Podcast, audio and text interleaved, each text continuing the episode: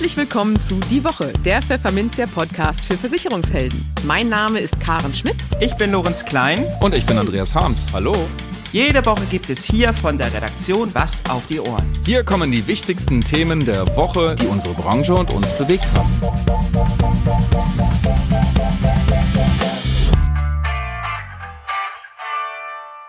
Moin aus Hamburg und herzlich willkommen zu Folge 136 unseres Podcasts. Heute ist Freitag, der 19. Mai 2023. Und diese Themen haben wir heute für Sie.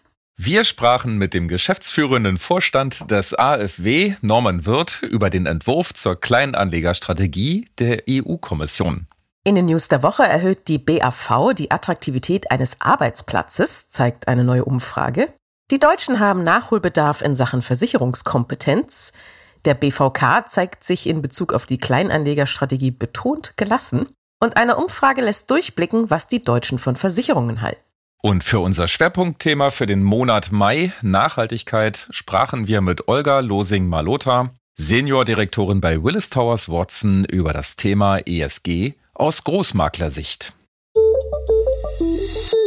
Im Gespräch da ist doch glatt aus der EU-Kommission in Brüssel was durchgesickert. Und zwar der Entwurf zur Retail Investment Strategy, also der Kleinanlegerstrategie.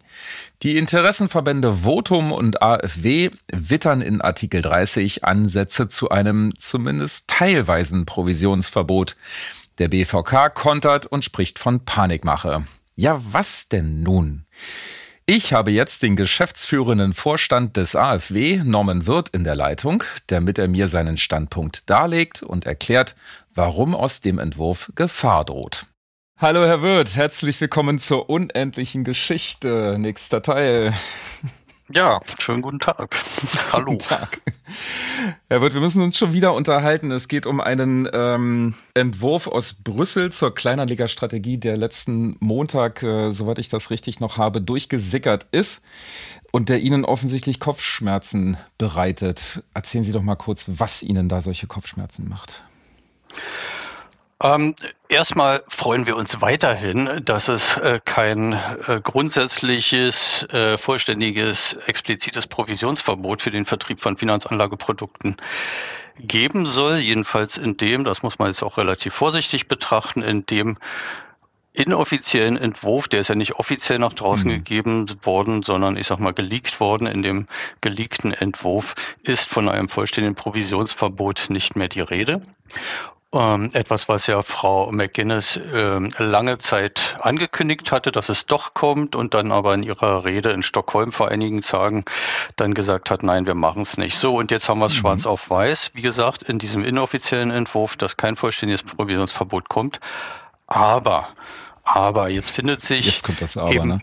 ja, jetzt findet sich neben dem avisierten äh, Verbot für Execution-Only-Geschäfte findet sich dann eben äh, doch eine Textpassage, die uns extrem zu denken gibt und nicht nur uns, ähm, die darauf hinausläuft, wenn unsere Auslegung, unsere Interpretation, unsere Lesart richtig wäre, dass für die Vermittlung von sogenannten Versicherungsanlageprodukten, also ich sag mal Fondspolicen, ähm, dass da Provisionen nicht mehr ähm, gezahlt werden dürfen an die entsprechenden adressierten Versicherungsvermittlerinnen und Vermittler, was dann bei uns, so unsere Lesart, die Maklerinnen und Makler wären, weil es um, ähm, um den unabhängigen ähm, Rat geht, der da gegeben wird und dafür darf dann nicht mehr Vermittlung und dafür darf dann nicht mehr äh, Provision gezahlt werden. Das geht gibt da eigentlich nur einen Adressaten für und das sind die Maklerinnen und Makler.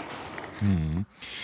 ich habe das zwar, mhm. sorry, ich muss das vielleicht ja. auch noch ein bisschen, bisschen relativieren. Ich habe das auch schon anders gehört, dass gesagt wird, naja, das richtet sich ja vielleicht nur gegen die äh, oder vielleicht nur an die Versicherungsberaterinnen und Berater. Ähm, das ist eine Lesart, die halte ich für relativ weit hergeholt. Vom Wortlaut her gibt's der ähm, inoffizielle Entwurf so nicht her, denke ich. Wenn man sich den Originaltext anschaut, den englischen, ist das relativ klar, dass es um Vermittler geht, nicht um reine Beratung. Ähm, aber wissen tun wir es erst, wenn der, der endgültige Text äh, der EU-Kommission dann auf dem Tisch liegt. Und das ist ja noch, nur noch ein paar Tage hin. Ja, ich habe das ja auch gerade vor der Nase und da wird ja von Insurance Intermediaries äh, gesprochen. Ja, das, das sind die Vermittler. Von, ja. ja. Ähm, jetzt äh, erstmal eine rein technische Frage. Das, sind ja, das ist ja so ein 100-Seiten-Ding. Ich habe mhm. da auch so reingeguckt, wer liest eigentlich bei Ihnen solche Dinger? Uh, naja, ich zum Beispiel.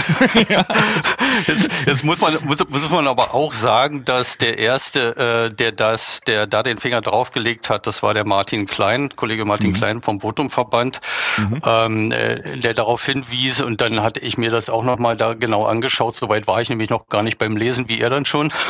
Okay. Und ähm, dann dachte ich, oh ja, hat er recht. Auch mal zum Hörer gegriffen, mhm. habe ich mich mit ihm ein bisschen ausgetauscht, mit anderen mhm. dann auch und die Lesart äh, war bei uns allen dann doch genauso, wie er es äh, selbst auch schon ursprünglich gesagt hatte.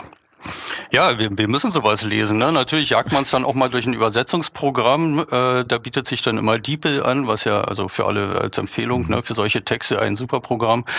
Und aber trotzdem durch die 100 Seiten muss man sich erstmal kämpfen und das ist jetzt dann auch sehr spaßbefreit, ne? weil das natürlich mit sehr vielen Verweisungen und das, das ist naja. Naja, gut.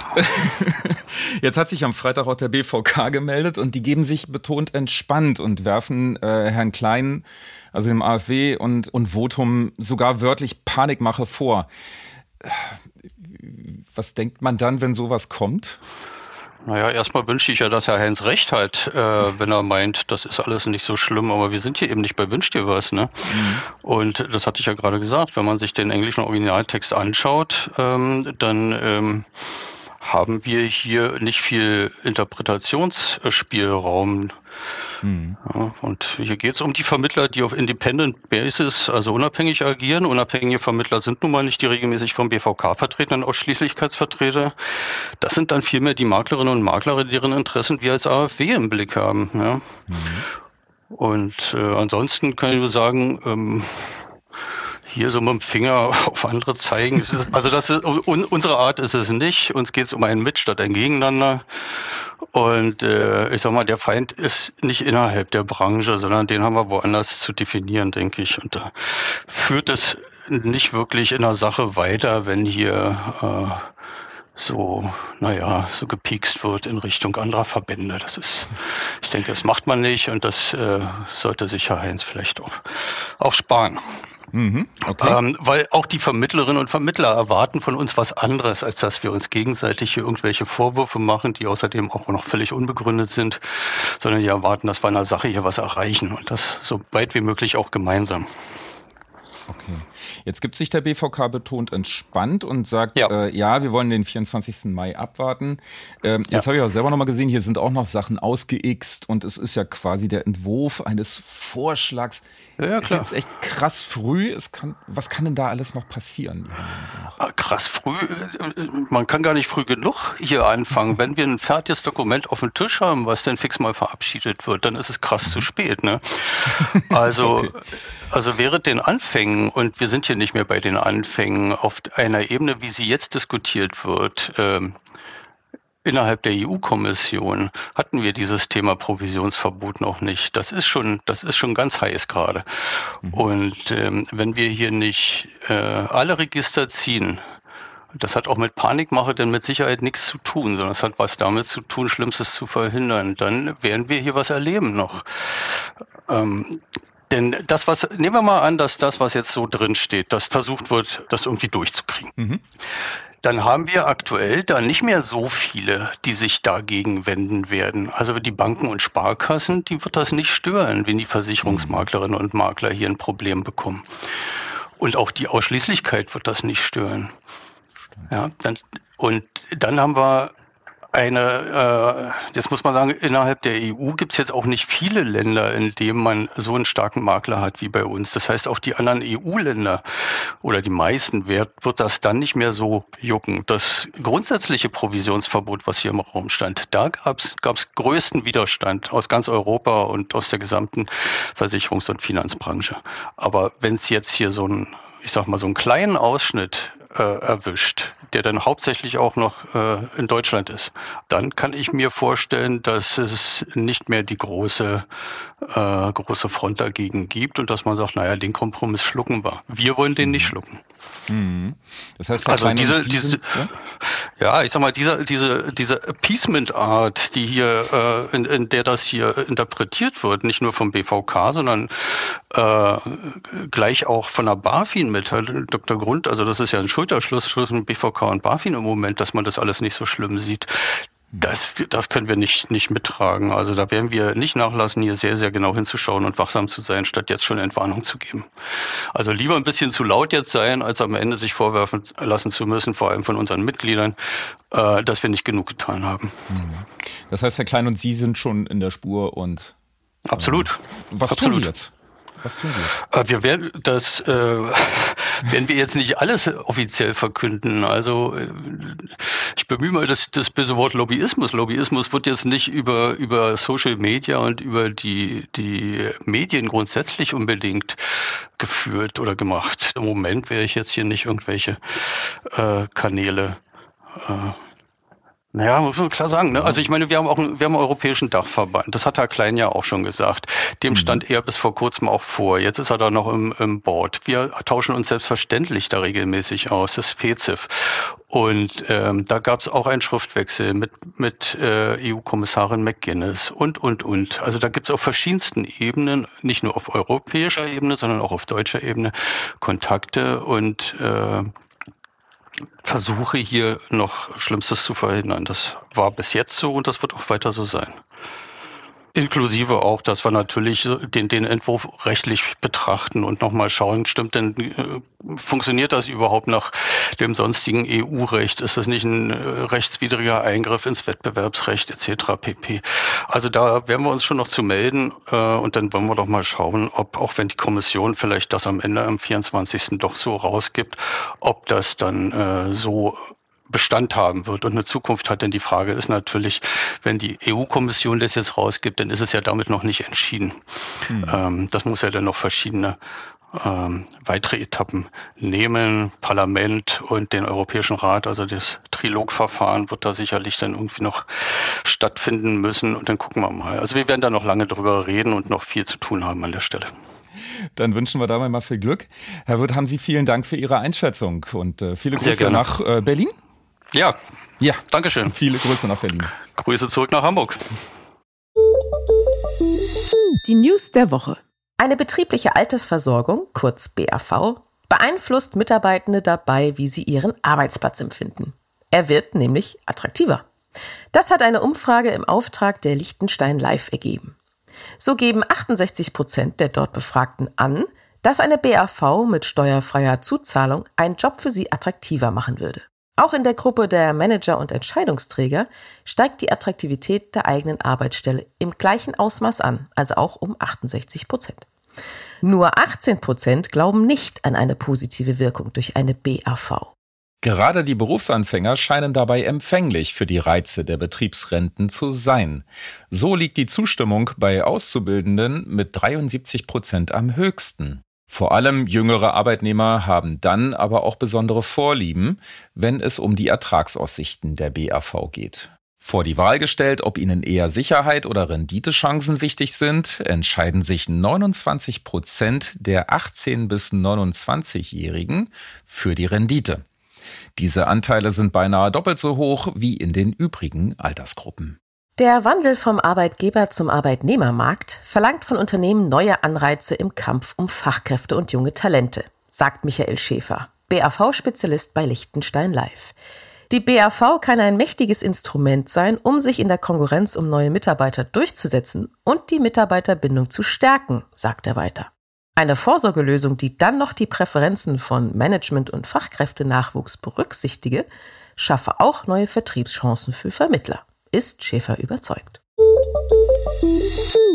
Um das Versicherungswissen der Deutschen ist es nicht sonderlich gut bestellt. 57 Prozent räumen ein, sich mit der Materie nicht allzu gut oder sogar gar nicht auszukennen. Nur sieben Prozent bescheinigen sich selbst eine hohe Kompetenz. Das zeigt die Trenduntersuchung Kundenmonitor Assekuranz des Beratungsinstituts Sirius Campus. Die Umfrage bescheinigt den Menschen hierzulande auch eine gewisse Lustlosigkeit, was das Thema angeht. 95 Prozent wollen nämlich keine Freizeit dafür opfern, sich über Versicherungen zu informieren. 92 Prozent wünschen sich stattdessen, dass jemand sie fachlich kompetent berät. Hier kommen also die Vermittler ins Spiel. Dabei ist 73 Prozent der Befragten ein persönliches Vertrauensverhältnis besonders wichtig. Immerhin zeigen sich beachtliche 90 Prozent mit der Kompetenz ihres Versicherungsvermittlers zufrieden.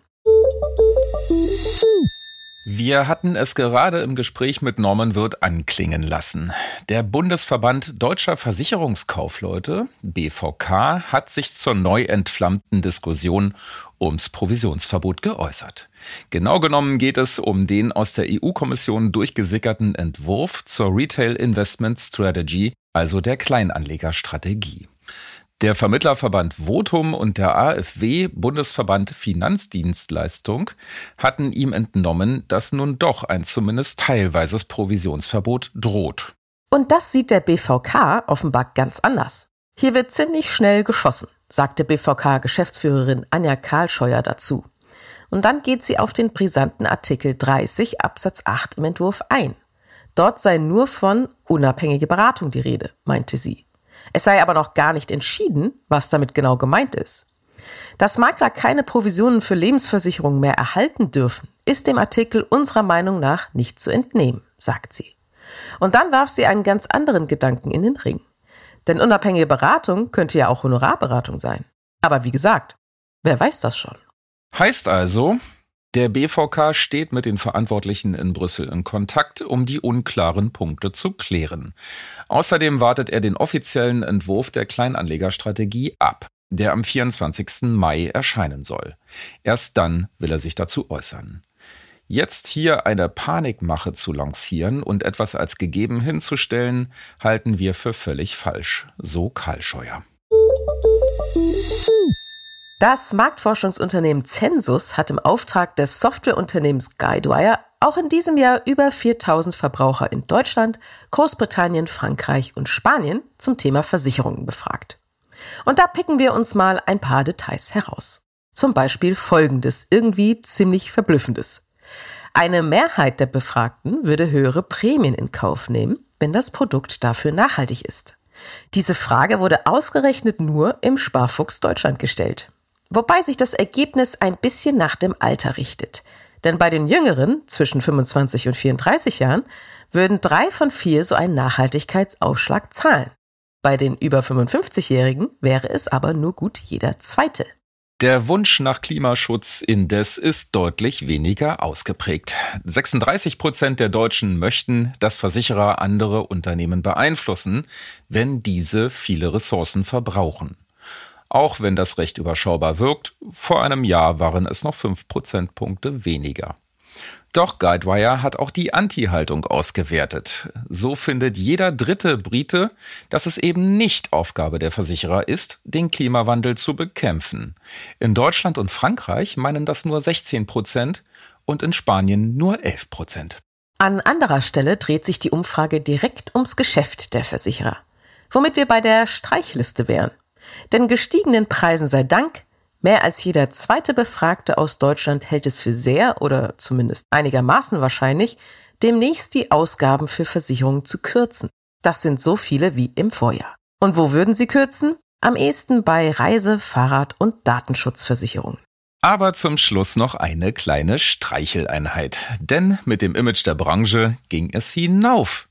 In Deutschland schätzen 37 Prozent die Produkte ihrer Versicherer und fühlen sich von ihren Anbietern verstanden. Ein Jahr zuvor hatten nur 20 Prozent dieses Gefühl. 32 Prozent finden Versicherungen nötig, aber lästig. Mit dem Kundenservice zeigen sich unverändert 70 Prozent der Befragten zufrieden. Das Schwerpunktthema. Viele Großunternehmen, aber auch insbesondere Mittelständler, haben großen Beratungsbedarf, wenn es um das Thema Nachhaltigkeit geht. Welche Schwierigkeiten sich auftun, welche Berührungspunkte es etwa bei Manager-Haftpflichtversicherungen mit dem Thema ESG gibt und inwiefern Daten hier unterstützen können, haben wir mit Olga Losing-Malota, Seniordirektorin bei dem Großmakler Willis Towers Watson besprochen. Jetzt geht's los. Hallo Frau Losing-Malota und ganz herzlich willkommen bei uns im Podcast. Schön, dass Sie da sind. Vielen Dank, schön, dass ich dabei sein darf. Ja, wir haben äh, das Schwerpunktthema Nachhaltigkeit im Monat Mai und äh, Willis Towers Watson hat vor einigen Wochen erklärt, dass es bei Unternehmen im Mittelstand doch einen recht großen Beratungsbedarf gibt zum Thema ESG. Äh, ein Zitat aus der Pressemitteilung ist, viele wissen noch nicht, welche Chancen, aber auch welche Risiken sich aus den neuen Nachhaltigkeitsverpflichtungen für Unternehmen ergeben und wie sie diese absichern können. Nun sind die Mittelständler natürlich eine Sache, aber auch vielen Maklern dürfte es doch da nicht anders gehen, denke ich, weil doch die Materie ja sehr komplex ist, richtig?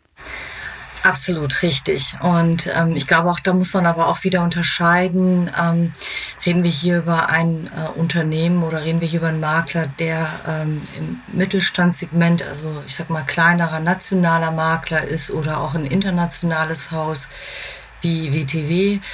Und auch für uns ist das sicherlich auch ein ganz komplexer Bereich, dem wir uns stellen müssen. Ähm, auch für uns gilt es halt eben auch, diese Kriterien umzusetzen. Aber auch wir haben auch unsere Schwierigkeiten, ähm, da auch abzuleiten, was genau müssen wir dann eben auch beachten, ähm, was, was genau kann uns auch bei unserer ESG-Strategie helfen.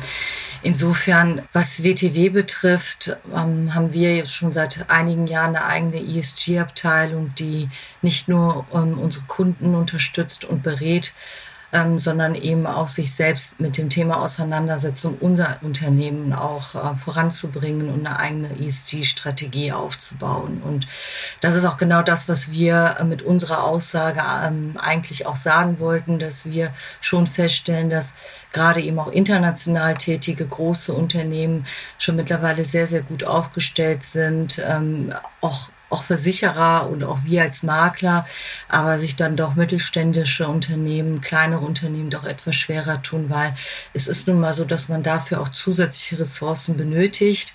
Ähm, das ist ein Wahnsinnskraftakt für das Gesamtunternehmen und da fehlt es doch schon an der einen oder anderen Stelle dann noch die Ressourcen. Was macht die Sache denn genau so schwierig, außer dass es an Ressourcen mangelt? Ist es auch, weil es einfach auch vom Gesetzgeber noch nicht wirklich klar ist, was denn nun nachhaltig ist?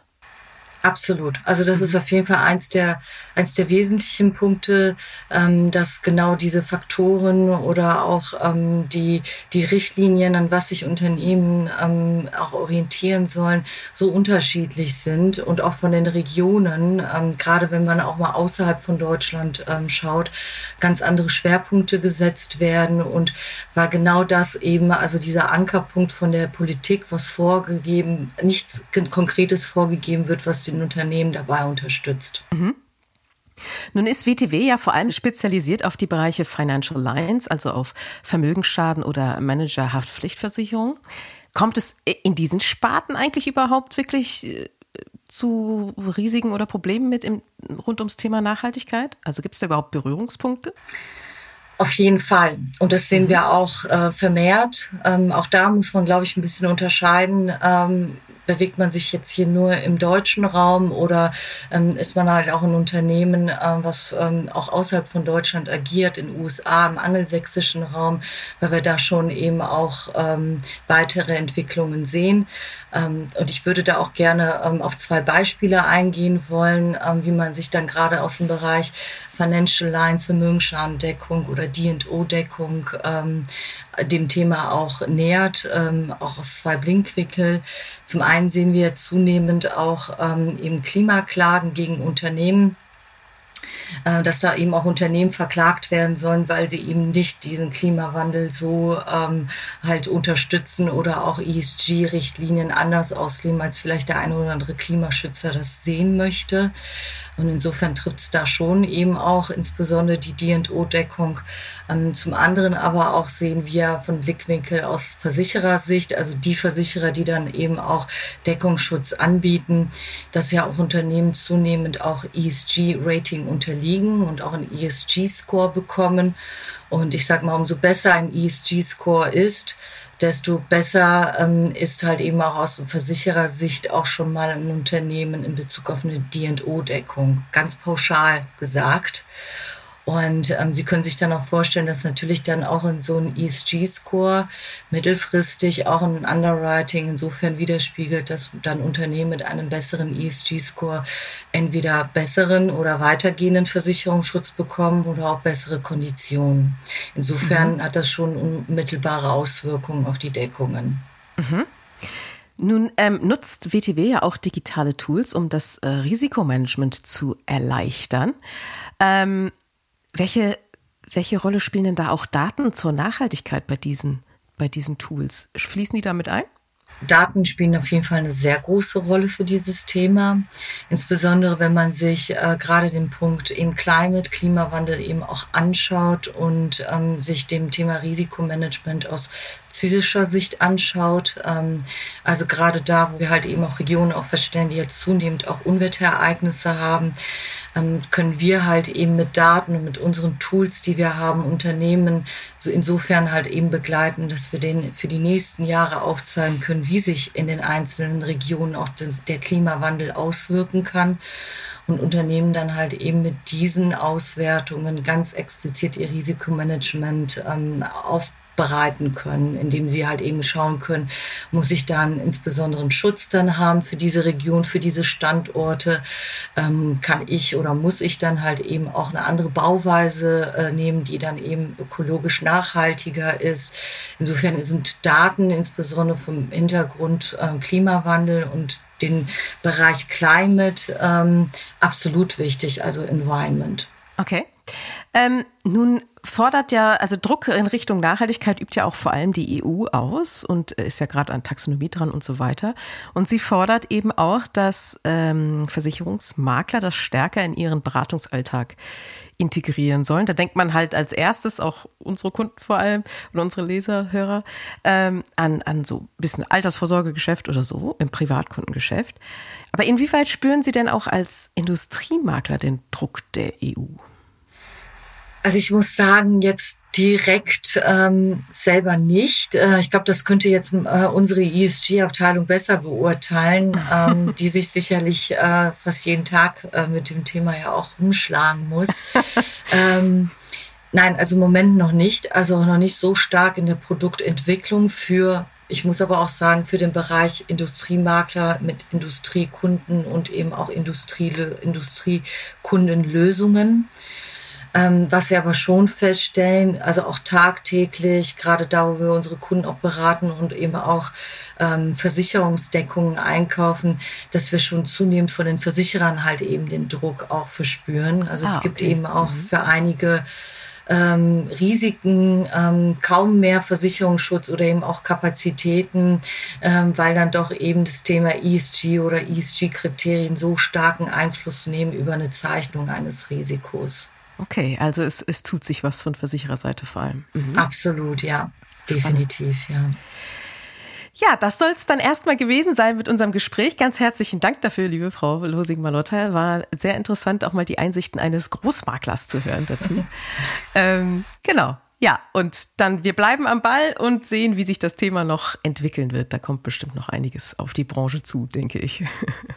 Absolut, äh, definitiv. Und äh, sind auf jeden Fall gespannt und äh, wir stehen auf jeden Fall gerne hier bereit, auch für unsere Kunden, sie dahingehend auch zu beraten und weiterhin zu begleiten in dem Thema. Vielen Dank für den Austausch. Gerne. Tschüss. Tschüss.